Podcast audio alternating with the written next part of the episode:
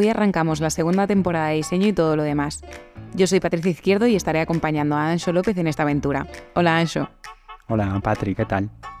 Como podéis comprobar, hay algunas novedades en esta temporada y una de ellas es la frecuencia. Pasa a ser un podcast quincenal. Se publicará el día 1 y el 15 de cada mes. Y en las distintas entregas conversaremos con profesionales sobre su trabajo y cerraremos la charla con la clásica serie de preguntas aleatorias. Como primera invitada tenemos el placer de tener hoy a Valeria Palmeiro, que tal vez mucho, muchos de vosotros no la conozcáis por este nombre, pero seguramente que si os digo Coco David, sabéis perfectamente de quién estoy hablando porque es una de las artistas más reconocidas de este país. Para los que aún no la conozcáis, permitidme presentárosla. Coco David es una artista que desarrolla su carrera en distintos campos, la pintura, la fotografía y la dirección de arte. Su trabajo probablemente más reconocido es la serie Faceless, que es la colección donde rinde homenaje a sus ídolos pintándolos sin rostro, a través de un estilo neorrealista con un toque pop. Pero es que su arte no conoce límites en cuanto a superficies, porque, porque hemos visto su trabajo expuesto en sillas, botijos, meninas aquí en Madrid e incluso su arte también ha sido empezado a estamparse en, en ropa. Tampoco conoce límites en cuanto a territorios, porque hemos podido disfrutar de su arte en ciudades como Londres, Hong Kong, París, Queensland, Bruselas, Lisboa, Barcelona, Madrid o Santiago de Chile. Y seguro que esto solo es el principio.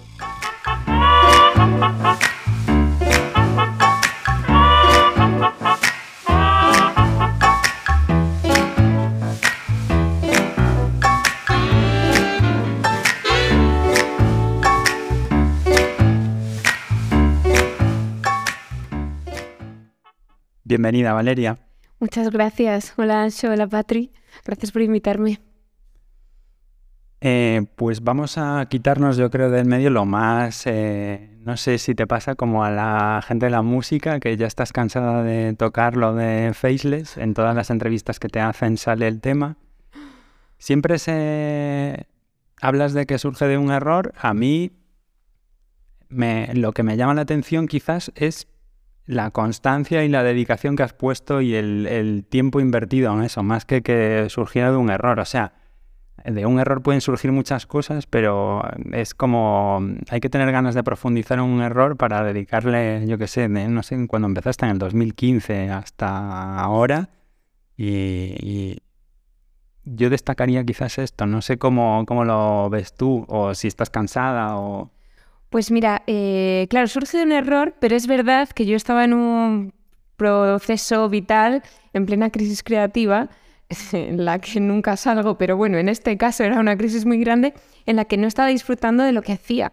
entonces, claro, cuando te dedicas a algo creativo y que tienes la suerte además de vivir de ello, decir que no estás disfrutando con lo que haces es como no tener nada de vergüenza y, y ser como muy desconsiderada, ¿no? Con todo lo que te rodea. Y me daba mucha vergüenza transmitir esto, pero claro, me generaba mucha eh, frustración por otro lado.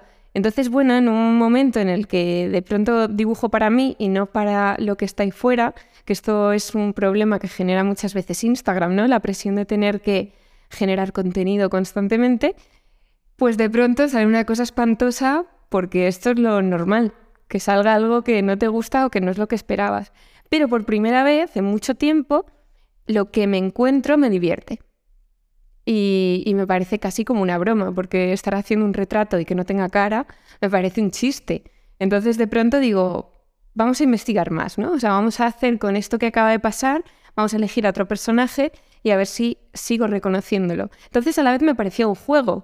Yo me dedico al arte porque precisamente me recuerda al juego y, a, y a esa infancia donde uno se lo pasa bien y que no sé en qué momento los adultos dejamos de hacerlo. Entonces dije, bueno, pues voy a probar ahí fuera en Instagram a ver si se entiende igual y a ver si la gente se lo pasa también como me lo estoy pasando yo, porque a lo mejor solo se queda en esto. Pero bueno, de repente empieza a funcionar. Y es verdad que gracias a Faceless yo empiezo a darme cuenta que lo que echo de menos es el color, que lo que más me gusta es el retrato. O sea, de repente me empiezo a dar cuenta de dónde yo disfruto. O sea, yo había tocado muchos palos, venía del mundo de, del periódico, de las revistas, era dibujante y hacía tantos palos, tantas cosas diferentes que realmente no, no me sentía identificada en ninguno y tampoco creo que había tenido tiempo para, para investigar dónde estaba más a gusto. Entonces, bueno, pues empiezo a desarrollarlo más porque me lo empiezo a pasar muy bien y porque además de pronto em, empiezo a encontrar un estilo que es verdad que por aquel entonces, pues de pronto me generaba cierta inseguridad no tener algo reconocible. O sea, decir, sí, trabajo para tal medio, tal medio, pero nadie reconoce mi obra cuando la ve. Y al principio no me importaba, pero de pronto sí que me apetecía tener algo más personal. Y para mí fue un regalo cuando de pronto pasé de tener encargos muy concretos a que alguien quisiera comprar lo que yo hacía en mi tiempo libre, que esto era algo totalmente nuevo. Quizás en ese camino influyó tu paso por Londres, el no sé, porque me parece que que en la exploración, o sea, también te podrías haber quedado ahí, eso me parece muy interesante, ¿no? O sea, ¿en qué medida el estilo, o sea, tenías en, por aquel entonces el propósito de encontrar un estilo? Porque se puede vivir toda la vida siendo creativo y me pongo de ejemplo, aunque está feo, y no teniendo un estilo propio o adaptándote al estilo de marcas o de otras historias y seguir trabajando, ¿no? O sea, tú estabas buscando el estilo o te, topaste con el estilo o te estimuló tu entorno por aquel entonces. O sea, yo creo que era eh, una mezcla un poco de todo. Por un lado es verdad que estaba como muy ansiosa por poder generar algo que saliera de mí y que no partiera de un briefing, porque es verdad que no tenía tiempo tampoco como para desarrollar una, una obra personal, pero por otro lado yo creo que el estilo me fue encontrando, o sea, de pronto miraba para atrás todas las colecciones que, que pasaron eh, más, o sea, justo atrás de Faceless, que también había otras mm, colecciones personales, pero me di cuenta que yo había caído en algo muy peligroso que eran las modas. Que de pronto dije, vale, mm, ¿qué se lleva ahora? Eh, a ver por dónde puedo tirar para que alguien eh, vea mi obra y le guste o la quiera comprar o me quiera llamar para tal proyecto. Y caí, caí en las modas y luego me di cuenta que, que no tenía nada que ver conmigo. O sea, la colección anterior a Faceless es plumín, tinta china, ilustración clásica, blanco y negro. O sea, yo me muero de aburrimiento con el blanco y el negro. Y entonces de pronto te das cuenta que, que necesitas probar muchas cosas para saber dónde, dónde te lo pasas bien y, y, qué te representa más. Porque parece que lo tenemos muy claro, ¿no? Yo sé así, me gusta esto, Mm, pues a lo mejor no. Y, de pronto también me ha ocurrido que he empezado a pintar sobre negro, que a priori es como un color, eh, o sea, que sí que está en mi obra, pero no es un color predominante y de repente me lo estoy pasando muy bien. O sea, que yo creo que hay que probar cosas. Y esto además fue un, consejo que me dio en su día Juan Josáez, que me decía, elige colores que te parezcan espantosos y que nunca cogerías y mezclalos, pruébalos y a ver qué pasa. Y yo creo que esa es una premisa muy interesante. Totalmente. Yo también quería hacer hincapié en lo que decía Ancho de Londres, porque me parece que, yo que he tenido la oportunidad de vivir en esa ciudad, sí que creo que te ayuda mucho al, individualismo bien entendido, ¿no? O a, la soledad, te encuentras más solo, te, tienes más capacidad de experimentar, tienes un montón de, gente alrededor que hace cosas muy diversas. De verdad, yo, yo todo lo que me he encontrado mm, fuera de lo normal me lo he encontrado en esa ciudad. ¿Tú crees que eso también te ayudó mucho en, en tu carrera, el entorno? incluso esa ciudad o no sé si te ha pasado con otras ciudades. Sí, yo creo que el haber empezado en Londres fue la suerte de decir esto puede ser posible, porque es verdad que yo venía de un entorno en España donde por un lado yo era la eterna repetidora a la que siempre se le, le repitió, valga la redundancia, que sin estudios no iba a conseguir nada. Entonces de pronto mm, te paras a pensar posibilidades en este entorno y además en plena crisis de 2010, 2011 y claro, no había mucha esperanza de dedicarse a algo creativo, pero de pronto llegas a Londres y aunque la crisis estaba igual, ves que hay gente que tiene estudios creativos, que vive del arte, que vive del diseño, que vive de la música, y dices, ostras, pues igual es, es posible. Y yo creo que, que sí, que Londres es una ciudad frenética, eh, muy difícil, pero a la vez por todos lados tienes estímulos, tienes mm, formas nuevas de hacer, eh, de, de, ampliarte la mirada y la verdad es que me dio mucha seguridad en mí misma, al decir, bueno, no tengo nada, pero tampoco tengo nada que perder, entonces vamos a, a investigar, a inventarte proyectos y vamos a generar un portfolio y así de pronto me llaman del periódico El Mundo, que es como yo empiezo. O sea, que a veces digo, te tienes como que ir lejos para que te vean aquí, no sé, esto es un poco raro, pero, pero es la sensación que tuve al irme. Ahí, eh, cuando preparábamos la entrevista lo hablábamos, ¿no? La de la máxima esta de nunca uno es profeta en su tierra, ¿no? Igual te tienes que ir y, el reconocimiento primero te llega de la gente de fuera y luego eh, la gente con la que tenías más trato o que era tu entorno más próximo, más evidente para trabajar, pues empiezan a, tenerte en cuenta. No sé si te, te ha pasado he seguido la máxima de, nuestro amigo en común, Javier Aznar, de no, ser, de no tratar de ser tu biógrafo oficial y eh, eh, enterarme de cómo fue todo este proceso, pero yo creo que los primeros reconocimientos externos te llegan allí. La galería empieza en Londres. Bueno, eh, realmente la galería que me lleva ahora es de Londres, pero llegó, llegó hace tres años. O sea, la historia fue que yo me voy a Londres y curiosamente la primera exposición colectiva que me sale es en Santiago de Chile, que digo, o sea, ¿cómo llego yo ahí? Pero así fue. Luego la primera individual fue en Lisboa, que tampoco entendía muy bien qué estaba pasando. Pero sí es verdad que en medio de todo ese proceso, el periódico El Mundo me llama. O sea que la, realmente la primera oportunidad profesional que a mí me marca como una escuela, digamos, porque estuve cinco años y es donde yo realmente he aprendido, fue el mundo. Pero bueno, pues se tuvo que dar la circunstancia de que me fuera a Londres, eh, me pusiera a hacer cosas nuevas y, tuviera la suerte de que me viera Rodrigo Sánchez.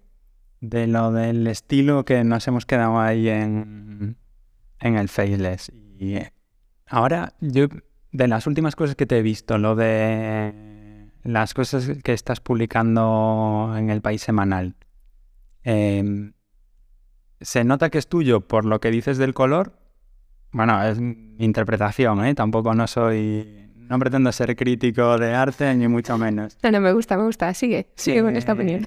O sea, el color es muy tuyo, pero el estilo es mm, pues mucho más, no sé, como más eh, eh, natural, voy a decir, en el sentido que tiene un estilo menos eh, construido, eh, menos acabado, quizás más espontáneo, que igual es todo lo contrario, pero da esa sensación de que te transmite más eh, calidez o, y, no la calidez que proporciona el color, sino la calidez del trazo o de la manera de abordar la temática, quizás es menos sintético, más, tiene más información, no sé.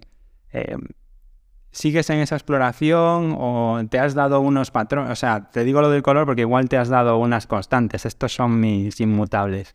Bueno, me gusta, me gusta esto que ves. Eh, es curioso porque es verdad que estas ilustraciones tienen mucho de ilustración clásica, de nuevo, o sea, son mucho más realistas en cuanto a forma, a, tener volumen, que Faceless, por ejemplo, no tiene volumen, em, son manchas que construyen formas.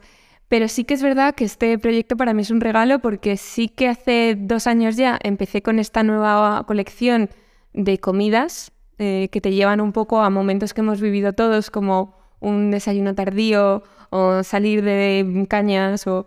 Bueno, es un poco el concepto de Faceless que te lleva a algo personal, pero es verdad que esta, esta sección en el país, junto a Jacobo Vergareche, que se llama La Última Cena, para mí es un regalo porque me dan libertad absoluta y la suerte y también un poco, mm, bueno, eh, la posibilidad de, explorar nuevos caminos con cada uno de los invitados. Entonces, al principio es verdad que me daba un poco de inseguridad porque decía, joder, si de pronto quiero cambiar un poco el trazo o las formas mm, y de repente ya pierde cierta coherencia, pero claro, me doy cuenta que es que mm, a veces meto colores nuevos, pero ya hay algo que está o sea, es que no, lo puedo cambiar, porque, porque es verdad que me gustan mucho ciertos colores y son los que siempre resaltan. Entonces, bueno, sí que es verdad que las últimas publicaciones he probado otros trazos, incluso hay mucho pincel, así como un poco más mano suelta, pero, pero bueno, eh, la idea es que esto se recopile en algún momento y veremos qué pasa. Veremos si se ve la coherencia o de pronto no se sabe de quién es cada ilustración. Yo espero que sí, pero veremos. Seguro sí. Yo quería preguntar también una cosa con respecto a, esto que comentas de, oye, ¿se entiende que soy yo o no se entiende que soy yo? Y quería preguntarte acerca del alter ego de Coco David, ¿vale? De si tú alguna vez te has sentido como, como en el momento incluso en el que eh, eres Coco, todo el mundo te reconoce, eh, tienes tu obra y, dices, oye, quiero volver a ser Valeria, ¿no? Quiero volver a, ser yo, aunque evidentemente Coco y Valeria es la misma persona, pero ¿hay algo que te haya ayudado mucho a hacer o te has atrevido a hacer por, por ser el nombre de Coco en vez del el tuyo propio?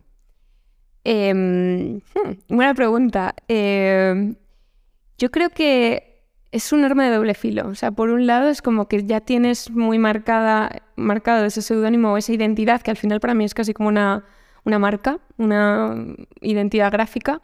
Es verdad que al principio sí que me, ayudaba mucho y por algo yo me puse un seudónimo. Quizás yo creo que la gente que tenemos un seudónimo es porque de alguna manera no quieres como em, involucrarte tanto y que, oye, si sale mal es un seudónimo y yo no tengo nada que ver.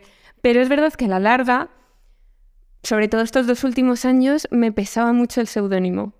También porque yo no he tenido los últimos dos mejores años de mi vida y entonces he estado en una crisis profunda em, en la que me pesaba mucho el nombre de Coco David porque se espera que ese universo que yo mm, impregno, ¿no? que yo pinto, que tiene una aura como muy colorista, muy, eh, muy positiva, muy feliz, eh, pues claro, no siempre una está así. Entonces de pronto era como que, la gente espera que tú vayas siempre con, con esa intensidad o con ese carácter y, y, los dos últimos años para mí ha sido duro porque era como que me sentía muy impostora, pero no por el, el hecho este del síndrome del impostor, sino por decir, no me estoy viendo nada representada en mi obra y no sé cómo salir de esta. Entonces me sentía un poco el, payaso asesino, porque la gente esperaba que vinieras con todos tus colores feliz y yo me sentía totalmente triste. Entonces, bueno, ahora estoy como intentando empezar a separar, eh, saber que Coco David es mi estudio creativo y es un seudónimo que me ha dado tanto que nunca le podré reprochar nada, pero por otro lado sí que es verdad que, que estoy intentando crear proyectos donde se, firme con mi propio nombre y, estar más a gusto en ese sentido. ahora que comentas lo de en qué momento, a mí una de las cosas que me, que me gusta y que se habla poco es en el momento en que pasas de ser tú sola trabajando a rodearte de un pequeño equipo que te asiste a hacer algunas cosas, ¿no? Creo que es una cosa de la que se habla en general poco en el ámbito creativo, ¿no? Y más, sobre todo a los que tenéis un cierto carácter de autor, porque se supone que el autor lo hace todo y que, excepto artistas, no sé, se me viene a la cabeza Ai Weiwei o gente así, que directamente solo son conceptualizadores de su obra y ellos mismos hacen público que no ejecutan la obra. Entonces, obviamente tienen que trabajar con equipos grandes y variados. Pero en tu caso ¿en qué momento o en qué momento pasa eso que dices, pues necesito apoyo para, no sé? Pues la primera vez que yo empecé a sentir esto fue, eh, a ver, como en el año 2018, si no recuerdo mal. Sí, 2018. Em, entraban muchos proyectos al estudio y estaba en ese punto en el que dices morir de éxito, ¿no? O cambiamos algo o no voy a poder asumir todo lo que está entrando y a la vez estoy sintiendo que pierdo oportunidades o proyectos que me interesan. Entonces, bueno, pues pasó a entrar un asistente en ese momento en el estudio que al principio llevaba un poco lo que es la parte más pues de eh, la tienda online, eh, pedidos, encargos de material, eh, recoger esto aquí, recoger esto allá. Pero luego de repente pensé, oye, teniendo a alguien que también es ilustrador, ¿por qué no trabajar en equipo? Porque esto yo nunca lo había hecho y aparte yo no sabía ni cómo se hacía. Entonces, de pronto, en ciertos proyectos en los que el concepto siempre es el mismo, por ejemplo, pues secciones, eh, pues en el caso del país semanal es más difícil porque al final tengo que sacar yo el concepto, pero pues tipo Faceless o la sección que tenía en Vogue, donde siempre cada mes era la misma temática, dije, pues ¿por qué no voy a enseñar a que alguien me ayude? Pues eh, en Vogue, por ejemplo, tenía una sección donde se hacía un vídeo con una, una historia ilustrada.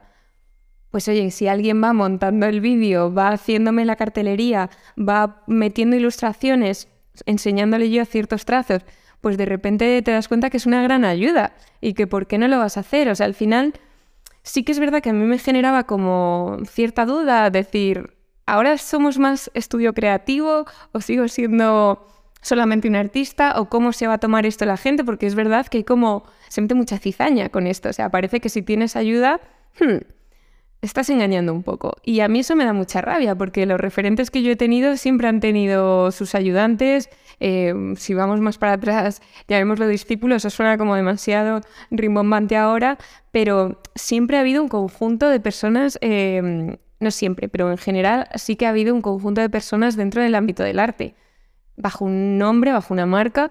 Y luego, cuando llegó la exposición más grande que yo he tenido, que fue en esta galería que me lleva ahora, que está en Londres, pues de pronto me vi con un encargo de 85 piezas en, dos, meses y en dos meses y medio. Y dije, esto es imposible. O sea, literalmente es imposible. Entonces la propia galería me acuerdo que me decía, pero ¿dónde está tu equipo? Y pensé, ah, vale, que esto es lo normal, que tengo que tener equipo. Entonces para mí fue como un choque muy grande porque en dos semanas tuve que hacer entrevistas y generar un equipo de cinco personas que para mí fue realmente estresante porque no solo tenía que sacar adelante las obras, sino enseñar a cuatro personas más, porque ya estaba mi asistente, a, cuatro personas nuevas a, llevar todo. y yo creo que para los que estamos acostumbrados a trabajar solos, nos cuesta mucho explicar lo que está en nuestra cabeza y cómo lo vamos a hacer. Y yo ahí me di cuenta que era un poco caótica. Entonces, bueno, me enseñó mucho el, trabajar con equipo. Luego es verdad que me agobiaba más que otra cosa tener que generar cinco sueldos y, decidí que, que, prefería trabajar sola de nuevo. ¿Te hubiera gustado encontrar a esas personas espaciadas a lo largo del tiempo? Pero yo creo que una de las cosas interesantes cuando vas sumando gente a tus proyectos o proyectos que has arrancado tú, es como que eso pase de manera orgánica, ¿no? Quizás lo traumático de la experiencia, o sea, estoy hablando desde mi punto de vista, pero fue que tuvieras que hacerlo de golpe, ¿no? Quizás si te hubieras ido encontrando con la gente, que no es fácil, que te puede llevar años, pero es distinto. Claro, a ver, por un lado, tengo que decir que el equipo que tuve eh, era el mejor que pude tener, o sea, trabajamos muy bien todos esos meses que estuvimos juntos. Es más la experiencia mía que, que reconozco que a mí me gusta mucho trabajar en soledad y me genera mucha presión tener a cuatro personas mirando a lo mejor con lo que estoy experimentando o en esos momentos en los que parece que a lo mejor estoy divagando, pero realmente estoy como pensando en cosas nuevas. O sea, era más una cosa mía. Pero por otro lado también es verdad que aprendí como a seleccionar muy bien qué proyectos quería hacer, porque a mí lo que me pasaba es que cuando tenía cinco sueldos que, que generar, al final por miedo cogía todo. Y, eso es un, pues lo mismo, es, algo peligroso porque no, no todo vale y, también te quita mucho tiempo para, para dedicarte a los proyectos que a lo mejor necesitan más tiempo o más dedicación. Totalmente. Pues hay una cosa que has comentado antes, que es acerca de las crisis existenciales, ¿no? Y, hay una cosa que me interesa mucho de, de ti y de toda tu trayectoria, que es la, ese mundo offline y online que llevas, ¿no? ese manejo de las redes sociales, esa, forma de comunicación que tienes. Y, corrígeme si me equivoco, pero en, una entrevista tuya eh, leí que, pues eso, a lo mejor hace dos años fue cuando, cuando te diste cuenta de que hay un mundo online detrás de Coco David bastante interesante, pero que el mundo offline eh, eh, también existe y te llama la atención y quería saber cuándo te das cuenta en ese momento, o sea, cómo algo que te está ayudando tanto a, a llegar más lejos se convierte como en algo que al final no te está ayudando del todo a tu salud mental o a, o, a, ti misma. Bueno, esta entrevista, que creo que sé cuál es, la que dices, es verdad que hay un titular como demasiado sensacionalista y que dice algo así como que yo sufro mucho con las redes sociales y realmente no es verdad. O sea, lo que sí que ocurre es que las redes sociales me han dado cosas increíbles. O sea, yo estoy aquí precisamente porque me descubrieron en su día en Facebook y luego Instagram ha sido una ventana eh, pues abierta 24 horas o 7 días de la semana y el 95% de mis proyectos han entrado por Instagram. Sí que es verdad que de pronto yo que nunca había tenido ningún problema con las redes, pues eh, hace dos, tres años que el famoso algoritmo empieza a cambiar. Claro, tú te tienes que ir adecuando a cada cambio, pero por un lado no sé si es verdad que de repente dices, joder, no, yo estoy cómoda en esto y quiero seguir así porque siento que comunico mejor desde aquí por otro lado, pues es la pereza de tener que eh, indagar en nuevos caminos cuando tú ya has encontrado como más o menos el tuyo. Eh, pero sí que me empezó a generar como cierta inseguridad el que de pronto mi trabajo no tuviera tanta visibilidad. Entonces es ahí donde yo paro y no es que de pronto descubra un mundo offline porque ya sabía que estaba, o sea, nunca lo nunca lo he olvidado, nunca lo he abandonado. Pero sí que por un lado fue como, Instagram es una pata de mi trabajo, no es la principal y no puede ser que de pronto esto me genere inseguridad y pierda el foco en todo lo demás. Y por otro es verdad que se juntaba con la pandemia y yo echaba mucho de menos estar pues cara a cara con, personas, trabajar eh, con gente, o sea, aunque en general trabajé sola, pues hay muchos proyectos que trabajo en grupo y mm, gracias a eso pues surgió el podcast. De repente era como yo lo que echo de menos es hablar con gente, saber si hay otras personas de campos creativos diferentes que también tienen miedos, que también tienen inseguridades, que tienen crisis creativas y es lo que más me apetecía. Más allá de eso, pues bueno, lo que he hecho es como adecuar un poco Instagram a lo que necesito en este momento. Antes publicaba diariamente, yo no sé realmente de dónde sacaba tanto contenido nuevo, porque intentaba que todo el rato fuera nuevo y durante siete o casi ocho años lo fue. Entonces, claro, me di cuenta que, que sí, que he ganado mucho, pero por otro lado, personalmente también he perdido, bueno, ciertos vínculos que, que no debo olvidar. Entonces, bueno, yo creo que es hacer un balance de lo que te da, lo que te quita. Y de momento ahora mismo estoy, estoy bien, o sea, he encontrado como ese equilibrio y, no puedo decir nada malo ahora por el momento. Justo, es que es verdad que es una relación amor-odio. Yo te lo, también te lo cuento a nivel personal, que a mí me pasó. Eh, a mí, eh, bueno, yo también llegué a Londres y, Instagram me abrió un montón de puertas, ¿no? Y de repente empecé yo a salir a la calle y conocía, pues eh, subía fotos de artistas y de repente me, o sea, me contactaban y me decían, ay, pues ven al estudio. Y yo decía, guau. Y, y sí que es verdad que a mí me pasó que llegó un momento en el que, mm, bueno, de hecho creo que llevo casi un año sin publicar, porque creo que, recuerdo un momento en el que estaba hablando con mis amigos y de repente estaba pensando cuál era el mejor encuadre de la foto para subirla en ese momento, porque tenía luego que subir a las nueve porque era el horario eh, claro. que tenías.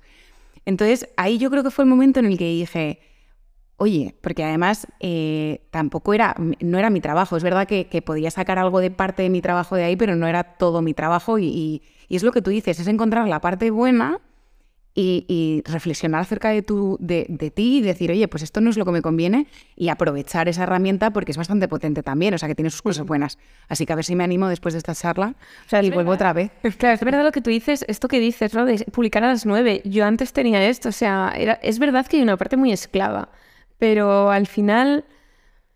O sea, quiero decir, hay una parte que dices, nadie te obliga a hacer esto, pero a la vez ves que si haces esto te da resultados. A mí me lo ha dado durante muchos años. Pero yo creo que, el fondo de todo esto, y lo hablaba hace poco con un amigo que también se dedica a la ilustración, decíamos, es que el miedo es a desaparecer. Es que al final te has currado tanto el estar ahí, o al menos el sonar de vez en cuando, que parece que si paras vas a desaparecer. Y esto es un poco lo que pasa en Internet, ¿no? Que si de pronto ya no sales mucho, em, nos creemos que la gente se ha olvidado. Y yo ahora intento pensar que, que, es una mala creencia o una creencia falsa. O sea, yo creo que a veces desaparecer hace que la gente esté más interesada en ver qué está pasando, qué estás creando nuevo, por qué no estás ahí. Y bueno, pues no sé, intento llevarlo por ahí hacia otros eh, proyectos como el podcast, ¿no? Que es como, bueno, pues a lo mejor tiene que esperar, pero ya has generado un vínculo donde la gente no creo que se olvide de ti al día siguiente. Y eso es bonito también. O sea, a mí eso me da la seguridad de decir, vale, puedo parar un poco o llevar otro ritmo y no pasa nada. Totalmente. ¿En, redes has tenido ayuda o siempre has publicado tú, has gestionado tu cuenta de Instagram o...? Siempre, siempre lo he llevado yo, pero porque me divertía mucho. Es verdad que muchas marcas con las que he trabajado, incluso agencias representantes que me han llevado, era como, pero ¿cómo vas a dedicar tú este tiempo a esto con lo que lleva, el contestar a la gente, eh, subir posts, mm, subir stories? Pues que me, me divierte mucho. O sea, realmente me divierte mucho, entonces siempre lo he llevado yo, sí. Bueno, yo creo que en general eh, le debes mucho también. Eso es muy difícil. O sea, hay gente que consigue. Estoy pensando en gente que se ha incorporado tardía de, esto que dices, yo que sé, Jordi Lavanda, que siempre ha sido muy pro offline y muy pro no estar en. Es más, yo no creo que tenga ni smartphone. ¿eh? O sea, es de estos resistentes que andan todavía con un Nokia y tal, pero al final tiene perfil en Instagram que yo me imagino que lo gestionará la gente de su equipo porque aparte sale él muchas veces pintando. Sí, sí, sí. Y, y, al final es lo que dices tú, es muy difícil no estar. Y si no estás, es que a la gente le va a costar referenciar tu obra porque utilizan el... Yo, yo lo hablo, o sea, aquí no, no tengo, tengo la experiencia de no estar, o sea, no, no estoy en Instagram, bueno, está mi nombre ocupado, pero no estoy. eh, y, si alguien te quiere referenciar por ese canal, no lo puede utilizar. Eh, entonces, estar yo creo que es importante, aunque no lo gestione. Yo creo que es importante. También es verdad que en los últimos años han aparecido tantas nuevas redes sociales que parece que tienes que estar en todo. Y eso también es como muy esclavo. Y yo he decidido que voy a estar en las que me diviertan y en las que entienda. Eso también, eso también es importante. Pues con esta diversión vamos a divertirnos ahora un poco con las preguntas aleatorias, si te parece. Vamos allá. La primera, ¿qué libro ha influido directamente en tu vida? Pues el primero que influyó en mi vida fue Demian, de Germán Hess, que me lo leí con 19 años y, Y fue el primer libro que puedo decir que me cambió la vida. ¿Por qué exactamente? Pues porque fue una cosa muy mágica lo que pasó con este libro. Mm, con 15 años, que yo fui una adolescente un poco rebelde, me lo recomendó una novia que tenía de mi padre y yo pensé, no le voy a hacer caso, o sea, pues lo típico, la rebeldía de voy a pasar de todo lo que me digan. Pero no sé qué pasó, que me quedé con el nombre y entonces de pronto con 19 años que estaba yo, perdón, con 20 años que estaba yo en ese momento en el que no sabía bien qué hacer, eh, si me iba a ir fuera, si me ponía a trabajar de algo, si quería estudiar, eh, estaba bastante perdida, la verdad, pero sí que ya rondaba Londres en mi cabeza. De pronto le pregunté a mi padre, que, es un gran lector, si tenía este libro. Entonces mi padre, ojiplático, me miró como diciendo, sí, ¿por qué?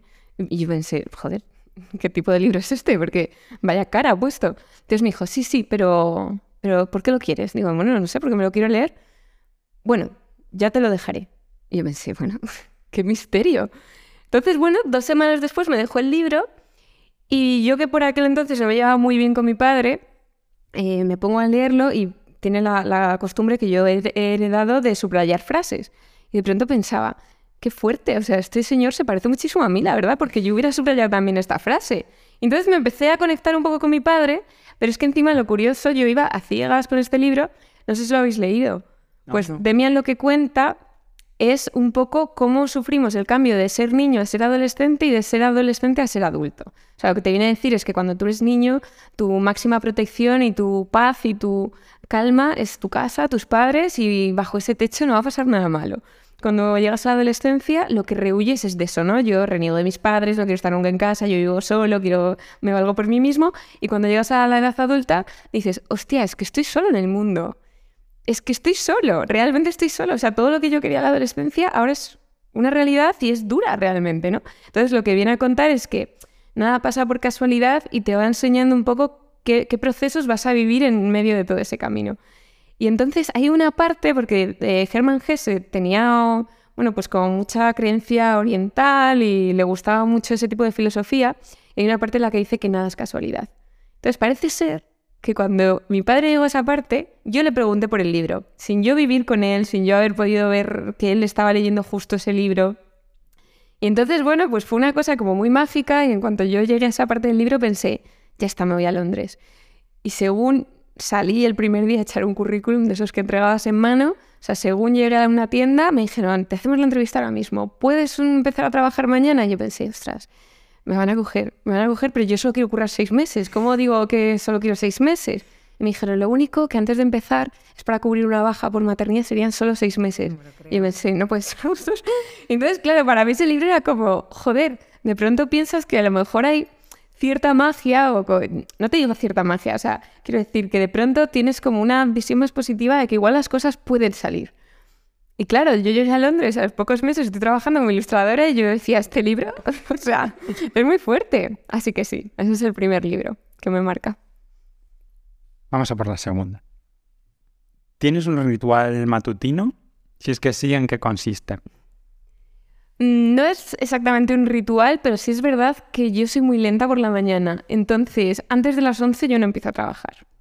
O sea, la gente, claro, a veces dice, madre mía, que dormilona, no madruga nunca. Esto es una mala fama que tenemos los, la gente artística en general, pero por otro lado yo reivindico que para algo soy mi propia jefa y me doy el horario que quiero. O sea, voy a estar yo madrugando que no me gusta nada. Pero no es tampoco eso, es simplemente que más o menos me levanto a cierta hora normal entre comillas, pero me gusta tomármelo con calma, desayunar con calma, leer un poco en la cama, entonces llego al estudio a eso de las diez y media y me voy poniendo, pues empiezo siempre como con las cosas más, mm, ¿cómo se dice?, mecánicas, de preparar pedidos, contestar algún email, pero ponerme como a pensar, eso llega a partir de la una de la tarde, algo así.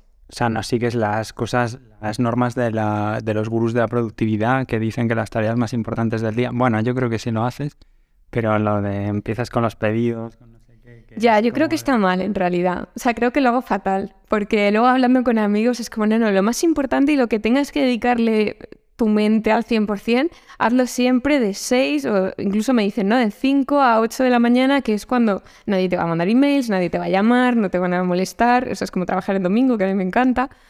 Pero es que no sé, o sea, yo de verdad siento que soy una persona muy nocturna Mm, me he tenido que adecuar a esto porque ahora tengo pareja claro, si quieres vivir eh, con una persona, pues tienes también que vivir como, como suele vivir la mayoría. Pero bueno, eh, dentro de eso he adecuado mi horario a lo que va mejor para mí. Es que claro, yo era de las que salía del estudio a las 4 de la madrugada y esto ya me he dado cuenta que no se puede. No se puede porque luego tú tienes que estar a las 10 en una reunión o a las 11 en una reunión y claro, no has dormido nada. No puedes siempre, pero eventualmente yo creo que, o sea, a mí eh, no, no, no lo quiero valorar, ¿eh? pero por ejemplo me parece, ah, yo si no fuera asalariado y trabajara en un sitio con horario de oficina, a mí me encantaría empezar el día leyendo, por ejemplo, o sea, porque me parece que, o sea, cuando lees al final de la jornada laboral, por ejemplo, eh, es mucho más costoso. Mm. Eh, de hecho, bueno, ahora estoy recurriendo al audiolibro como en los trayectos y demás, pero no es lo mismo porque no afianzas, no puedes mm. subrayar. Bueno, puedes subrayar en los audiolibros, pero no es lo mismo que subrayar en el libro. Y, y a mí me parece como que, aparte, mm, dice mucho de ti y también la gente que te siga ve también lo que te gusta leer, las cosas. De cierta manera pone ahí como como niveles, ¿no? O sea, no le hagas caso, yo creo. No le hagas caso a mí así, que te dicen que tienes que levantarte a las 6 de la mañana. Luego lo de la normalidad, yo qué sé, es que es... Claro, eso es muy relativo, pero, pero sí que es verdad que yo que he estado a lo mejor 5 años haciendo este tipo de horarios, es verdad que te pierdes muchas cosas. O sea, de pronto la gente queda a las 7 de la tarde para tomar algo, yo nunca estaba. Eh, Oye, quedamos mañana para el aperitivo, y estoy agotada, estoy durmiendo porque me he ido a las 5 de la mañana. O sea, que es verdad que bueno. Y luego, sobre todo, es verdad que, de cara a reuniones, es que las tienes que hacer por la mañana, no queda otra.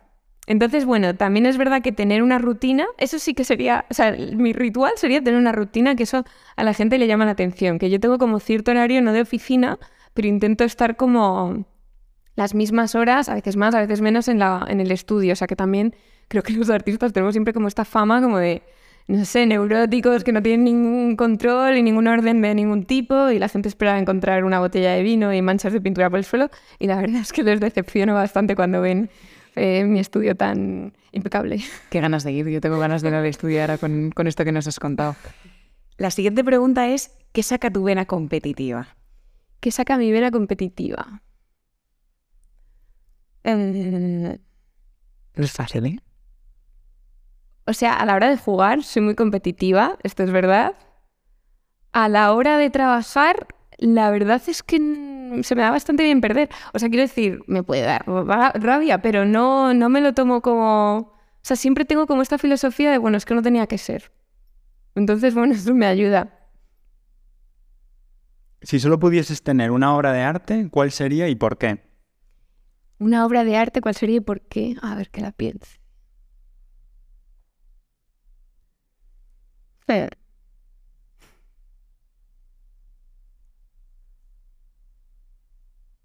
Tengo que pensarla, ¿eh? Es que claro, hay muchas que me gustan.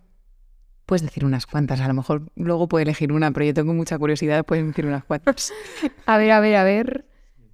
Que piense. Mm.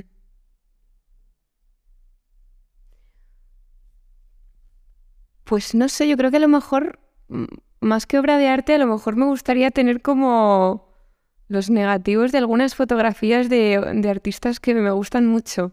O sea, me gusta como, no sé, o, no el negativo, pero me gustaría como tener fotos de, ciertas, de ciertas sesiones de fotos que, me gustan mucho.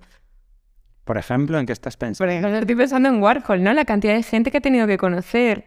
Y, eso me, me, encanta. O sea, de pronto pues yo cuando tengo la, suerte de conocer a gente que admiro mucho y poder retratarla, aunque sea pictóricamente, pero bueno, a través del podcast también les fotografío.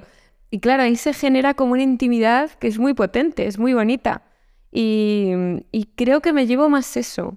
O sea, sí que hay mil millones de obras que, que me encantan, pero no sé, el poder, me refiero no solo como una fotografía, o sea, me gusta como el tener acceso a, una sesión de fotos y ver en la que está más tímida, en la que alguien se empieza ya como a soltar, cuando ves la, foto final que es la que todos conocemos, no sé, me, me gusta mucho como, más que las obras, es que me interesan más los procesos. Bien de intimidad, sí. Una preguntilla, que esta no tiene que ver con las preguntas aleatorias, pero tengo mucha curiosidad. Eh, ¿Conoces a toda la gente que has retratado? No, en persona. Bueno, hay algunos que están muertos, claro. No, muchos están muertos, la gran mayoría, por desgracia, pero no, no, no, ¿qué va? ¿Qué va, qué va? No, de hecho, eh, no sabría decirte así alguien como potente que haya podido conocer, digamos como de los más conocidos de la colección. He conocido como a gente que estaba como cercana a ciertos personajes, pero, pero no, no he tenido esa suerte. Y al hilo de esto, ¿conoces a, o sea, hay gente, o sea, de la gente que no conoces, a ver, voy a elaborar, de la gente que no conoces, ¿sabes, ¿saben de la existencia de su faceless, por ejemplo? Algunos sí, algunos sí, otros no, porque no están aquí. Pero sí, algunos sí. Y luego es curioso porque, claro, hay quien se lo toma mal y quien se lo toma como un halago. Es una línea muy fina siempre lo del retrato. ¿Y cómo te has enterado? Tengo curiosidad de esto. ¿Cómo te has enterado de su conocimiento sobre la pues, por ejemplo, bueno, esto no lo sé, por ejemplo, la, Fundación David Lynch contactó conmigo para decirme que les había encantado el retrato. Entonces, mm, no sé si esto llegó al propio Lynch, ojalá, pero, pero por ejemplo, esto me hizo mucha ilusión y fue muy, muy al comienzo. Luego también me ha pasado hace muy poco con Franz Leibovitz, que el Instagram oficial del documental que han sacado con Netflix, es con Netflix, ¿no? no HBO. Netflix em, contactó conmigo para decir que a Franz le había encantado. Y yo pensé, por favor, te lo mando ya, o sea, hay una foto de Franz con este retrato. Y nunca se ha podido dar, pero, pero bueno, de repente pues te llegan como estas cositas y es una ilusión tremenda. Luego, por ejemplo, contactaron conmigo los de las bodegas de, de Coppola, que el tío, aparte de dirigir, pues tiene sus bodegas eh, en Napa y, bueno, que me querían encargar varios pósters para las bodegas. Entonces, bueno, pues me hace ilusión, pero pensé, joder, nunca le he retratado a él, no sé cómo se lo va a tomar. ¿Lo vas a recapitular o no? Bueno, ahí se quedó la cosa. Eh, me encargaron unos pósters. Eh, de hecho, les dije, oye, me encantaría, me encantaría retratarlo. Pero luego se quedó ahí como en un stand-by que nunca llegaron como a contestar. Luego me contestó otra persona que ya no trabaja, o sea, diciéndome que la anterior no trabajaba ahí y se quedó como en stand-by. Y lo último ha sido la Fundación Umbral, que, les encantó el retrato. Y, de hecho, enlazado con esto, claro, Umbral no lo vio, pero su ahijada, que es Cosima Ramírez, pues recientemente me, ha dicho que le encantaría tener este retrato de, su padrino y para mí de alguna manera es como, da igual, ya está, la conexión está hecha y, me vale con eso. De, ya que estamos con el proceso creativo y tú lo has mencionado de tus referentes, ¿de qué imagen partes para hacer un face? ¿Cómo es el proceso de elección de cuando no conoces a una persona, me imagino que sí. Pero también tengo curiosidad. Bueno, a los del podcast le haces tú una foto sí. y esa foto es la foto de referencia. Pero no siempre. Ah, o sea, no siempre. O sea, intento que sea, pero es verdad que a veces viene gente que yo ya tengo como muy interiorizada su look y parto de eso. Otras personas, pues me baso más en la foto. Pero en general, tanto para personajes muy conocidos como para eh, encargos que he tenido de personas que no conocía, siempre intento pedirles que, me manden fotos donde tengan un peinado como muy... Eh, en el que se sientan reconocidos. O sea, por ejemplo, yo pienso, pues yo nunca me retrataría a mí misma en una coleta, porque en general suelo tener el pelo suelto, ¿no? Entonces es como que tener claro como más o menos cuál es la imagen que tú tienes de ti mismo o que otras personas tienen de ti. Luego también les pido mucho, pues, ropa con la que se sienten muy a gusto. O sea, esa, camiseta o ese jersey o ese vestido con el que te sientes guapa y te sientes tú y, eso siempre potencia y es verdad que, no sé, que la gente se siente como mucho más identificada. Eh, también algo que miro mucho en las fotos, siempre pongo el ejemplo de, de Yves él era un tipo muy alto, entonces la gente, incluso muchas fotos, sale como un poco encorvado. O sea, está siempre como un poco agachado como para hablar con alguien o incluso es, bueno, le pasa a mucha gente alta, ¿no? Que tiene como ya un poco esa, esa posición eh, adquirida Mm, y, entonces intenté sacar esto. O sea, si, si ves el retrato de, de está como un poco ya encorvado. No sé, no, no somos conscientes de nuestras posturas, pero, pero una postura hace que muchas veces reconozcas a la persona y otras no funcionan. O sea, a mí me ha pasado con algunos retratos. Y luego, una cosa muy interesante es que, claro, yo con el color tengo que dar mucha información. Y no es lo mismo que yo utilice un rojo a que utilice un rosa. Eh, por ejemplo, me ocurrió con Amy Winehouse, que todo el mundo la tenemos en la cabeza y es como muy fácil, muy icónica por su peinado, por su manera de vestir, su estructura ósea. Pero de pronto hice como unos bocetos de diferentes combinaciones y estaba como muy obsesionada con que quería meter el rosa que no lo había metido en la paleta y no funcionaba. Y, os juro que la gente no la reconocía. Decía yo, pero vamos a ver el peinado, o sea, el peinado. Pues no, o sea, cambias de repente al rojo y el rojo te da una información que desde luego es mucho más Amy Winehouse que un rosa. Entonces, es, lo interesante para mí es como traducir con el color las personalidades de la gente. O sea, me pasa lo mismo con Picasso. Es como que pienso en personalidades así como, bueno, caracteres fuertes y es que automáticamente nos viene como colores muy vivos, ¿no? Y eso para mí es lo más divertido. ¿Qué te hace sentir envidia? A ver, ¿qué me hace sentir envidia? Hmm. ¿Qué me hace sentir envidia? Pues por ejemplo, a veces, o sea, ahora estoy muy a gusto, pero a veces cuando estaba en, trabajando en espacios donde no estaba tan a gusto, me hace sentir envidia como esos estudios que dices, joder, ¿cómo molaría trabajar en un sitio así, ¿no? Lleno de luz y con techos altos y, y, tengo que decir que yo siempre he tenido una suerte muy grande con todos mis estudios, pero eso me provoca como cierta envidia al decir, qué importante es un espacio y, y mm, bueno, no sé si es una envidia sana, ¿eh? tampoco es una envidia chunga. ¿Tú quieres una envidia chunga? Es la pregunta. No, no, esta está bien. Además, ah, vale. Eh, coincide con una de las lecturas que estoy haciendo, de estas de... Era un libro que ha caído ahí en mis manos eh, que no iba a leer, pero al final le di una oportunidad y me está gustando sorprendentemente, que es el de hábitos atómicos. Y en un momento dado hablan de si quieres mejor, o sea, si quieres dedicarte a cosas creativas o potenciar tu creatividad, aunque no sea para aplicarla a la creación artística, eh, los espacios abiertos y amplios eh, vas a o sea, si tú vas a dedicar el típico cuarto que hay en todos los pisos pequeños para trabajar en tu proyecto creativo o para desarrollar tu idea de negocio nueva, que no tiene por qué ser, eh, búscate un espacio amplio con techos altos, luminoso y y va a funcionar. O sea, que entiendo que en tu caso eso te puede hacer sentir envidia. A mí me da envidia. lo que me da envidia es como la gente se paga según que... No, claro, claro. Es que decir, esto es muy fácil, ¿no? Búscate un sitio con luminoso, amplio, techos altos, o sea... Pero, por ejemplo, sí que es verdad que yo a todas las amigas, amigos que tengo alrededor que están en ese momento en el que están empezando a trabajar en sus casas y están en ese punto en el de no sé si buscarme un sitio, mi consejo es siempre sí. O sea, el chip cambia en el momento en el que tú sales por la puerta de tu casa y dices, ostras, me voy a, mi sitio de trabajo. Y sobre todo que a mí eso siempre me ha activado mucho profesionalmente para decir, es que tengo que pagarlo. Entonces tengo que llamar a todas las puertas o inventarme proyectos o lo que sea. Y siempre me ha, de verdad, que siempre ha sido como eh, la salvación a, muchas, mm, muchos momentos de mi vida. Al decir, venga, necesito más trabajo, pues invierte en un buen estudio. Y sí, me he ido bien con eso. Pues yo me apunto el consejo y yo porque soy nueva en el podcast, pero ya la próxima vez envidia también de la mala por, por si acaso nos queda alguna cosa preparada la próxima vez. La siguiente pregunta es, eh, y esta creo que nos gusta mucho, por lo menos a yo y a mí que llevamos tiempo ahí hablando de esto, ¿para qué estás ahorrando y por qué? ¿Para qué estoy ahorrando? Pues ahora estoy ahorrando para una reforma en, mi casa, que esto es complicado. Entonces hay que hacer muchas exposiciones para poder ahorrar, pero eso sería eh, el ahorro fundamental que, estoy haciendo ahora en estos momentos. Ahorra energía también. Sí, sí, ya, ya. Que viene. Hay que ahorrar de todo. sí, sí. Vamos a por la siguiente. Me ha gustado lo de la reforma. Buen ahorro hace falta. Yo te digo. Describe un placer sencillo que le dé sentido a tu vida. Un placer sencillo. Pues pasear, quizás.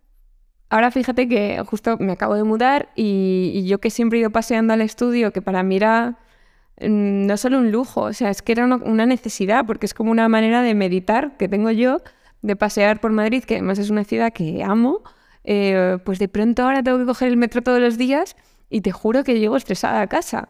O sea, que es que es un lujo la gente que puede ir al trabajo caminando. Pero bueno, dentro de eso intento pasear todo lo posible porque sí que es verdad que me, no sé, me calma, me hace pensar o dejar de pensar y, es un placer que tengo diariamente que, bueno, pues me, gusta y disfruto.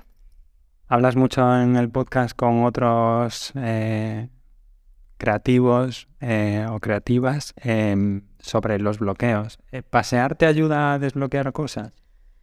Mm. ¿O te ayuda a despejarte solo? No, es, es curiosidad pura. O sea, depende, o sea, hay, hay momentos que simplemente disfruto de pasear y ya está. Los días que estoy como totalmente, mm, no sé, bloqueada por algo o días de nubes negras, lo que intento es o bien ponerme algo que me distraiga, ya sea un audiolibro, un podcast, algo que o, música, pero a veces la música te lleva, o sea, como depende de qué de qué atmósfera cojas, te puede llevar a un lugar peor. Em, y si no, lo que hago es como esto es un ejercicio que yo suelo hacer bastante, siempre llevo una cámara analógica en el bolso y entonces intento como estar atenta a los sitios que recorremos habitualmente o atenta a tu ciudad, porque muchas veces ¿no? Eh, estamos tan acostumbrados a ver eh, lo que hay en Madrid que, ya no lo vemos, literalmente no lo vemos. Entonces me, gusta hacer este ejercicio a veces, como de intentar ver con ojos nuevos lo que tengo alrededor o, lo que hay en las calles por las que paso siempre o hacer diferentes circuitos e intentar descubrir el barrio, aunque me crea que lo conozco.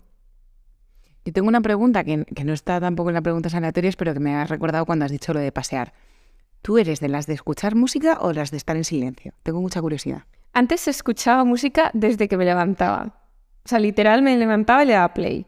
Y desde hace dos, tres años eh, me he dado cuenta del poder del silencio. O sea, suena como muy, eh, no sé, místico, pero es verdad que, creo que no estamos acostumbrados a estar en silencio. O sea, como que intentamos llenar todo el rato eh, con algún tipo de sonido los espacios. Y y muchas veces ahora trabajo en silencio, que esto no, no me había pasado nunca ni, ni pensaba yo que iba a ser ese tipo de persona. Pero me ayuda bastante, la verdad. Me ayuda bastante. Y yo creo que los momentos en los que una necesita parar, pues lo fundamental es caminar en silencio. Que te diré que, que cuando paseo en silencio soy la primera que está incómoda muchas veces, ¿eh? pero, pero a la vez te das cuenta que, no sé, a mí me ocurre que tengo dolores de cabeza con frecuencia y los días que paseo sin nada, sin cascos y voy escuchando los sonidos de la ciudad, se me suele pasar el dolor. O sea que igual es medicina también. A lo mejor estamos descubriendo ahí algo hoy, ¿eh? A mí me gusta mucho. Yo también, yo era como todo, o sea, creo que es generacional el rollo de somos la generación de haber tenido los el iPod, el, todos los trastos que, porque en la época de, la, de los Wallman y tal, no, no era tan. No ibas todo el rato ahí, a pesar del autorreverse y las eh, cintas, no, no, se lleva todo el rato la música. ¿Tú crees? Yo creo que más ahora, porque ahora sobre todo hay mucho más acceso a mucho más contenido. Se te acababa antes el contenido y era lo dosificábamos más. Pero yo también soy de vuestro club y ahora me escucho. Y a mí me gusta mucho es una tontería, ¿eh? Las pinceladas de conversaciones que escuchas al... O sea, que, que es una conversación como que queda una frase suelta. Me gusta mucho pasear y eh, esa sensación, ¿no? De, y tú completar el diálogo en tu cabeza. Sí, es verdad que a veces te pones a, fijarte en gente, ¿no? Yo me imagino siempre como las vidas de, esa, de, esa, de esas personas que tengo delante y eso siempre es un ejercicio divertido. O a veces, ¿no? Simplemente con, con observar suena fatal, pero a veces te das cuenta que estás mejor que mucha gente. O sea, que hay gente que se ve que está realmente mal o que está triste y, dices, joder, mm, pobre gente, pero yo siento que a lo mejor me estoy quejando de algo que no merece tanto la pena. Y, y bueno, es un buen ejercicio, la verdad. Si pudieras establecer una regla que todo el mundo tuviera que seguir, ¿cuál sería? A ver, una regla Aquí puedes sacar tu vena más dictatorial. Qué difícil. Una regla, pero algo que hago yo mucho, que creo que todo el mundo... No, no, algo que creas que todo el mundo tuviese que hacer ah, forzosamente, y es tu regla. vale. Eres la jefa del mundo. Hmm. A ver, a ver, que lo piense bien. Mm, a ver. Pues mira, yo creo que la gente debería animarse a vestir más con color. Porque es verdad que Londres marca mucho la moda y todo el mundo viste de negro y es aburridísimo. Y yo creo que la gente cuando se viste de color, de verdad, que te cambia un poco el día. O sea, yo hay días que tengo fatales, días de mierda, que digo, pues hoy me voy a obligar a ponerme una camiseta amarilla o un vestido rojo o lo que sea y te juro que algo cambia. No te digo que vaya a cambiar de golpe, pero algo cambia. Y creo que sí, es que el color tiene cierto poder. Yo no sé si todos, pero cuando vas con un rojo, Yo la verdad que digo, me voy a comer el mundo hoy y, voy a sacar adelante mis cuatro empresas, ¿sabes? Claro que sí, claro que sí. es verdad que hay gente que necesita o quiere pasar desapercibida, entonces el negro es perfecto. Pero si lo que buscas es sentirte un poco, no sé, mejor, mm, hombre, no sé, si te... es que tampoco hace falta que te observes, o sea, con ponerte algo que, que tenga un toquecito de color, ya cambia en ti. Claro, pero ahí es que eso lo veo complicado porque luego no todo el mundo tiene tu criterio de color. O sea, yo hay gente que elige cosas de color y no voy a criticar ahí como es este personal, ¿eh? Pero, ¿qué dices? Era mejor igual que fueras más neutro porque las combinaciones que haces, que claro, tú, bueno, y la gente te puede ver en las fotos que publicas y tal, siempre claro. es muy armónico, incluso con colores complementarios y tal, que si esta mochila pero Ansho, estamos hablando de lo que uno va a sentir, no de lo que sientas tú al ver a esta gente. Ah, claro, vale. Aquel que sufre a lo mejor vas a ser tú, pero esa gente te digo yo que está felicísima con su verde fosforito, o sea que, no sé. Vale, vale. Si es así, o sea, si ellos están bien, yo estoy tranquilo. Pues voy con la siguiente. ¿Qué consejo le darías a tu yo de 18 años? Em, a ver. Esta me interesa mucho por todo lo que has contado de la adolescencia, el libro. Em, pues no lo sé, yo creo que, a lo mejor no perdiera tanta, tanta energía en intentar cambiar ciertas cosas. Porque a veces también nos creemos que tenemos con el poder de cambiar todo lo que está a tu alrededor y no es así. Entonces, eh, pues es muy difícil decirlo, pero yo creo que estuviera más tranquila y más en calma de que todo está bien tal como está y que no hace falta estar todo el rato luchando por causas que no, que no hace falta poner tanta energía. Me lo quedo. A veces es difícil, ¿no? Separarlo. Ahora lo sabes con la experiencia. Claro, claro. Bueno, esto, la experiencia de muchos años de terapia, ¿eh? También te digo, mucho dinero me he invertido yo ahí. Pero igual, igual se lo dices, imagínate que pudieras mandarle un mensaje a tu yo de 18 años y igual no, no te haría... O sea, a, a su mismo yo del futuro no le haría caso, ¿no? La rebeldía es parte de eso. Hombre, es verdad que el mayor consejo sería, no sería un consejo, sería decirle, sigue así, con esa perseverancia dentro de tu rebeldía, porque así vas a conseguir cosas. O sea que sería más una palmadita en la espalda. Venga, vamos a por algo más terrenal. ¿Cuál es tu meme favorito y por qué? Wow, mi meme favorito.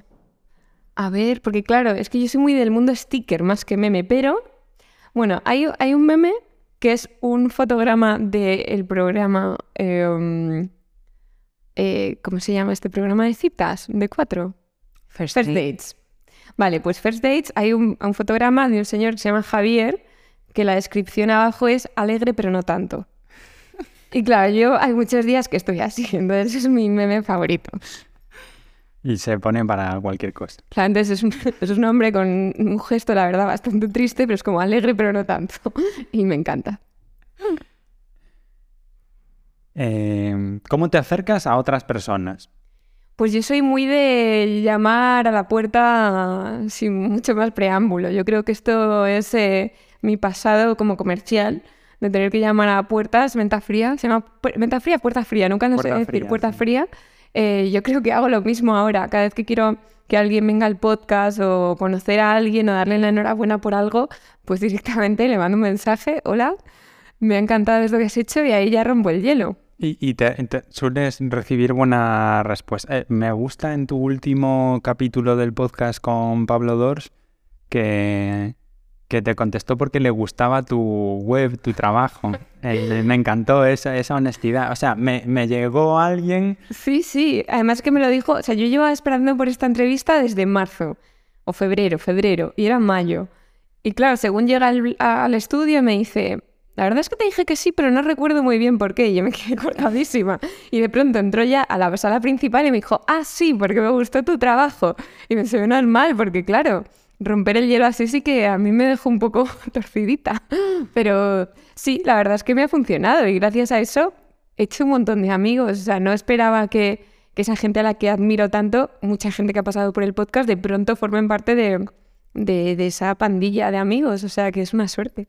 ¿Y ha cambiado eso respecto al pasado? O sea, antes te has cortado más en el pasado de hacer eso o has empezado recientemente con el, podcast es más o menos reciente. Sí, nada, no, jamás. O sea, yo siempre he llamado a puertas. O sea, ya de hecho, cuando me abrí Facebook, eh, pues no sé en qué año, cuando se abrió Facebook, claro, yo ya llamaba de esa manera a puertas a editores de revistas. al final era la red social que teníamos. Entonces yo agregaba a toda la gente que admiraba, que me gustaba, que, que pertenecía a un mundo en el que yo quería estar, que era el de la creatividad. Y nunca he tenido ningún reparo en decirle, hola, esto es lo que hago, no sé si en algún momento te, interesaría trabajar conmigo o os cuadro para algún proyecto, aquí estoy. O sea, de verdad que nunca he tenido vergüenza con eso y me alegro de no haberla tenido. ¿Y frustración porque no te responden? O sea, entiendo que muchas veces te respondían, pero también cuando tocas muchas puertas. Hombre, eso da un poco de rabia, pero, pero bueno, no soy rencorosa. Y a veces es que mandaba tantos mensajes que ni me acordaba a veces de, de todos. O sea, que a veces llega como por sorpresa, que dices, anda, Ahora te da rabia alguno que tengas en el podcast pendiente y no te conteste. Sí, pero no diré nombre. Vale. Lo lanzamos desde aquí, imagínate. Pero podéis estar tranquilos porque a Valeria también le pasa que le escribe a gente y no le hace caso, a pesar de ser conocida y tener un podcast de éxito. ¿Qué es lo último que te has comprado que te ha llevado mucho tiempo decidir? La casa, una casa que acabo de comprar. Ha sido una gran meditación. Sí, siempre me ha dado pánico eso de, lanzarme a ello, pero, pero bueno, he tenido la posibilidad de hacerlo y, y por otro lado también me ha dado muchísima seguridad. O sea que sí, ha sido eso. Qué bien. ¿Qué es lo que todavía esperas conseguir en la vida? Ojo, tantas cosas. Mm, no sé, es que la verdad a mí me, me, lo que más me gusta de mi profesión es tener la posibilidad de, de poder probar cosas nuevas todo el rato es verdad que a veces me siento un poco intrusa, pero pues ahora, por ejemplo, me encanta el campo de la comunicación y me encantaría empezar a, poder hacer proyectos por ahí. Entonces, eso por un lado. También es verdad que siempre he dicho que me gustaría tener una escuela de creatividad. Eh, sigo queriendo tenerlo. A lo mejor eso en un futuro cambia, no lo sé, pero desde luego que hay muchas ganas de hacer cosas nuevas y diferentes. Lo de la escuela de creatividad eh, he visto, de, preparando la entrevista, desconocía que tenías un curso en doméstica, me lo he encontrado por ahí. Eh, además habla de identidad, o sea, habla más de, esa construcción de cómo, no me lo he hecho, pero... Sí, de identidad gráfica. Sí, de cómo construir esa identidad en, en red, o sea, me imagino muy orientado a Instagram. Pero esto de la escuela, ¿Cómo te imaginas? O sea, porque tú has sido muy autodidacta mm. y has leído un montón de libros y has charlado con un montón de gente. ¿Cómo te imaginas la formación en una escuela, tú que no has ido a una escuela arreglada? Porque los que hemos pasado, yo qué sé, por la escuela de diseño y que te imponen una serie de, por ejemplo, de cuestiones, o mm. Patrick ha estudiado, yo que sé, arquitectura y es mucho más, o sea, si diseño ya mm. tiene unos moldes, arquitectura tiene unos moldes más pesados. ¿Cómo, lo plantearías tú que, que, has aprendido en la libertad del autodidacta, que a mí me parece la manera mejor de aprender? Hombre, a mí me encantaría que fuera una escuela donde no tuvieras que tener ciertos títulos para entrar. O sea, no me gustaría que hubiera una barrera ya de primeras. Eh, dentro de eso, pues me lo imagino que evidentemente tiene que haber ciertos niveles. O sea, no puedes entrar al tercer eh, curso si previamente no tienes ni idea de esa profesión o lo que sea que quieras estudiar. Sí que es verdad que yo siempre he idealizado, o no sé si le he idealizado, pero siempre he admirado la Bauhaus y, y, lo pensaba cuando la descubrí, ¿no? Al decir, jo, tienes una escuela donde están todas las artes que quieras juntas, o sea, desde eh, diseño textil, arquitectura, mobiliario, pintura, o sea, me parecía una locura donde me hubiera gustado estar. Entonces, bueno, pues me lo imagino muy accesible y, mm, y comparte pues muy didáctica, muy de, saber la historia de, cada profesión, pero sobre todo muy manual y muy artesana, porque creo que donde se aprende realmente es haciendo. Y a mí me ocurre que, de pronto, pues el podcast pasa muchas veces, ¿no? De gente que dice, pues estudié no sé qué, pero salí y no tenía ni idea de salir al mundo laboral. Y me la imagino pues más por ahí. Y la última pregunta, que es, ¿con qué tipo de persona no conectas y por qué? Pues no conecto con la gente arrogante, con la gente mm, como maleducada, no me gusta nada la mala educación. sí, no sé, la gente altiva, la gente que de, de, primeras porque sí te pone ya una barrera y te sientes como inaccesible o que directamente no, no, no quieren saber nada, me incomoda mucho. Me incomoda eso, sí. Pero me quedaría a lo mejor con la mala educación, porque entiendo que no se conecta con todo el mundo, pero para mí el tener cierta amabilidad o educación, pues lo considero básico y lo agradezco cada vez que lo encuentro. De esto de la arrogancia, entiendo que, por ejemplo, la exploración esta del mundo offline y del... Aunque es la última pregunta, la vamos a estirar un poco. eh, porque es muy interesante esto que has abierto ahí un interesante. A mí me pasa que mm, con el paso del tiempo soy mucho, estoy mucho más abierto a, a que la gente cambie de opinión o de parecer o que ante una explicación pues cambies, ¿no? Y cuanto más te expones a miradas distintas, y no quiero, quiero decir al final, eh, vamos entrevistando o, hablando con gente más afín, es lo más común, pero siempre te pasa que hay alguien que te hace ver una, algo desde una perspectiva. Yo creo que eso de la arrogancia tiene un poco que ver con eso, ¿no? Con gente que no es capaz de... Sí, yo creo que por un lado puede ser mm, o sea, es verdad, hay gente que tiene como ciertas creencias que las considera absolutas certezas y no van a salir de ahí. Eh, pero a veces creo que es inseguridad. O sea, creo que es la propia inseguridad de decir, mm, no estoy abierta a generar un debate porque igual no lo sé tanto, no lo, no lo sé todo como para poder exponer por qué pienso lo que pienso. No lo sé, la verdad, pero pero vamos, yo aplaudo a la gente incoherente porque no hay nada más bonito que, que cambiar de opinión, creo yo. O sea, a mí me encanta cuando estoy absolutamente convencida de algo y llega alguien, me, me, desmonta los esquemas y es que me muero de risa porque digo, ostras, pues, pues es que nunca lo había pensado así y, me gusta eso porque expandes tu mirada. O sea, al final yo creo que, que, eso es lo bonito y que no todos tenemos que pensar igual, pero pero me encanta. O sea, tengo muchos amigos que pensamos absolutamente diferente en temas que a la gente le da mucho miedo entrar, véase política, sociedad, eh, y me encanta debatir porque, porque, bueno, porque también venimos, no sé, hay una cosa como familiar en la que parece que tienes que repetir lo que has heredado y, y a mí me gusta mucho generar debates y, y, preguntar por qué hay gente que piensa a lo mejor contraria a mí, me, me interesa. Está bien esto que lo digas tú porque tienes mucha presencia en redes. A mí me parece que un poco este debate sano y tú lo ascribes al ámbito de los amigos, llevado a Internet funciona muy mal. Fatal. Eh... Pero es que en Internet hay muchas ganas de odio. Y eso es lo que, vamos, eso sí que no, no lo tolero. O sea, no, no me gusta nada porque es que ahí no hay un debate. O sea, no hay una conversación si uno ya, es lo que estábamos hablando de la arrogancia, si hay un, una persona que te va a decir no estás equivocado y no hay más justificación, pues es que no hay una conversación. Sí, aparte se bloquea mucho con toda la cancelación, ¿no? O sea, mm. dices algo y de repente eres eso que has dicho, no puedes cambiar de opinión, algo que tus amigos Patri y yo hablamos mucho de esto. Ojalá pudiéramos sacar algunas conversaciones en el podcast y demás, pero hay cosas que dices, es que vas a acabar esto mm, va a ser susceptible de que alguien lo critique o de que alguien no tal, pero... Ya, a mí esto me da mucha rabia porque es verdad que yo soy una persona bastante vacilona y que me encanta el humor negro y me encanta bromear con temas de actualidad, eh, pero claro, es verdad que cuando yo empecé el podcast, lo mismo, toda la gente que pasaba por ahí era gente que, que yo conocía, o sea, empecé en un territorio cómodo de, bueno, vamos a hablar con amigos. Eh, y es verdad que yo misma edité muchos de los primeros podcasts porque decía, no lo van a entender, o no lo van a querer entender, o van a sacar punta a esto que he dicho que en realidad a lo mejor no lo sé, eso se entiende en esta conversación. Entonces sí que es verdad que me da miedo ir como con ir como de puntillas en, en algo que es mi proyecto y que intento que sea lo más natural posible. Pero bueno, ahora ya estoy como intentando perder miedo y, y bueno, es que siempre te vas a exponer a algo, pero, pero da mucha rabia el momento en el que vivimos en el que parece que hay que medir todas las palabras y se pierde mucha frescura. y sobre todo se pierde humor, que es que yo lo echo de menos.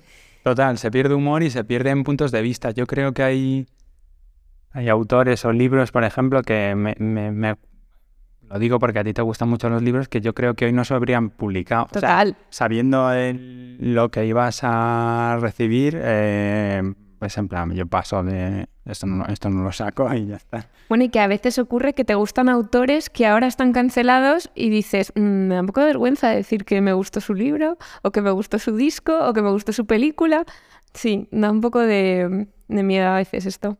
Ya, eso es muy curioso y en tu caso además se da también que es que tú cuentas mucho de tu vida, o sea, no cuentas todo de tu vida, pero Mm. se, se sabe mucho más de tu vida que la de otros artistas del pasado, por, por el momento Claro, que sí. estamos viviendo. Entonces, eso también es como un poco esclavo, o sea, porque ahora te tiene que tienes que comprar el todo, o sea, el, el músico tiene que ser una persona excelente en el escenario, en su vida personal y demás. Y, joder, yo creo que es muy difícil la perfección, o sea, ninguno, todos, tenemos, todos hacemos en algún momento algo mal y si tienes capacidad de verlo todo, Claro. O sea, es verdad que yo me, me me da como, no sé, me parece como entrañable ese artista o esa artista que dices, joder, ¿cómo la cagaste aquí? Estoy hablando de cosas que no son delitos ni nada. O sea, que dices, joder, pues igual aquí te columpiaste bastante. Pero es que a mí me gusta ver la parte humana de los artistas, porque es que mm, tampoco podemos idealizarlo todo, porque a la mínima que algo no te guste, ya no que lo haga mal, algo que no te guste, ¿qué haces? ¿Lo cancelas? Joder, es que es muy duro, es muy villano, ¿no? Es decir, "Ah, fuera. Sí, después de todo ese- esa carrera de trabajo, Mm. que bueno, no voy a sacar el tema de Will Smith, no lo voy a sacar, pero sí, es verdad que dices, jope, es que es, es mucho trabajo el que has conseguido para, para romperlo en un rato. A, ver, a lo mejor hay que relativizar un poco. Bueno, y que siempre está el debate, ¿no? De si se puede separar artista o persona. Eh, bueno, esto es un debate mucho más largo, pero sí, sí, yo he tenido ciertos problemas a la hora de exponer mi colección de faceless con ciertos personajes que dices, vale, igual no debe estar, pero yo no puedo negar que me sigue gustando mucho lo que hace o lo que hacía. Entonces, bueno, es un tema complicado. eh, Pablo Picas.